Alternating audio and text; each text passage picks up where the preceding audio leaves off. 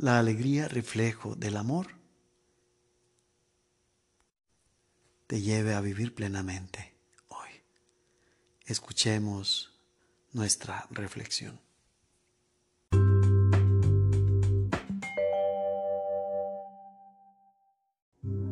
El Evangelio hoy.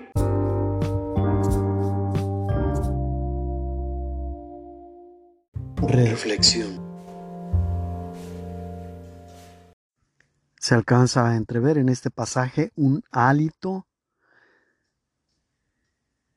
de la inspiración que después llevará a San Pablo a reflexionar sobre la ley.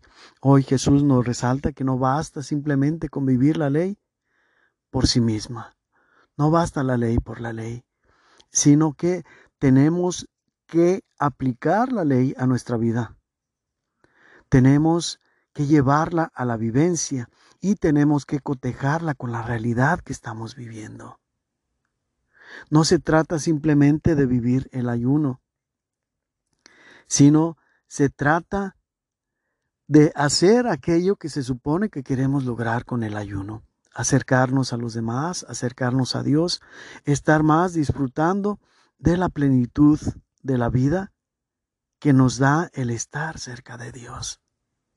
Pero si Jesús, que es Dios, está con ellos, no tiene sentido alejarse de Él por cumplir con una ley de mortificación. Es importante resaltar que no dice que sea incorrecto o que sea infructuoso el ayunar, no en esta situación. Por eso dice en la boda, si los amigos del novio están con él, pues tienen que disfrutar con el novio. No hay boda sin fiesta, no hay fiesta sin banquete. ¿Y a qué vamos a ir a un banquete si no vamos a disfrutar de lo que se sirve. Jesús, el novio en las nupcias del Cordero, está ahí presente.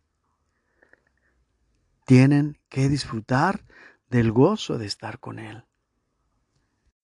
Repito, los sacrificios, las abstinencias son un medio para acercarnos a Dios. Y estando con Dios ya será solamente gozo, deleite. Por eso, cuando estemos en la vida eterna, el sacrificio, la mortificación, la abstinencia no van a tener cabida, porque ya estaremos en la plenitud que estos medios nos alcanzan a, a nuestra persona.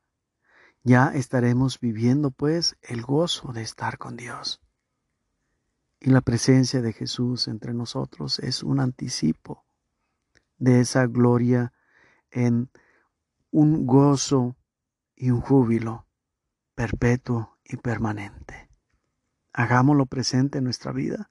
Pongamos a nuestra vida chispazos de esa perfección, de esa eternidad, encomendándonos a Jesús y a través de Él ir guiando nuestra vida.